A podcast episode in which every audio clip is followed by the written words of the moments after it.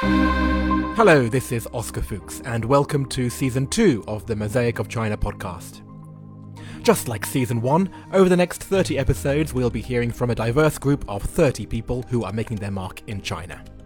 I don't want to ruin any surprises, so let me just say that there are some great stories from both Chinese and non Chinese guests on the way over the coming weeks. If you're a new listener, welcome, and here is a quick recap of how the show works. There are three parts to each interview. The first part is a straightforward two way conversation, which starts with the guest introducing an object that in some way describes their life in China. In the second part, I ask every guest the same 10 China related questions, all on the theme of their personal experiences, tastes, and opinions. And the final part is just one extra question, where I ask each guest to nominate someone for the next season of Mosaic of China.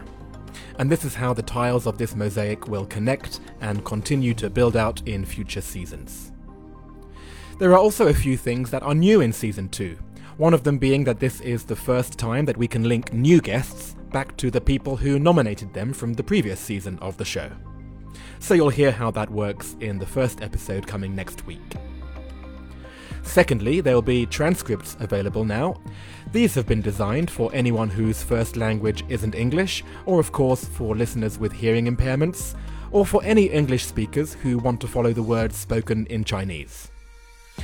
Thirdly, if you'd like to join the community and track all the images alongside each episode on WeChat, I've finally been able to rename the WeChat account to Mosaic of China, all one word, so please add me there from now on and I'll add you to the group. And finally, the biggest difference for season 2 is that there will now be two versions of the show. The normal version will be exactly the same as last season, but I'm also releasing an extended version of the show where there will be an average of 10 to 20 minutes of extra content for every episode. These will accumulate to up to 10 hours of extra content over the course of the entire season. This is the way I came up with to keep the show free from advertising, to still allow you to listen to the series for free, while at the same time create a way to accept donations towards the cost of putting this all together. Thanks to all of you for your continued support, and I hope to see you back here next week for episode 1 of the season.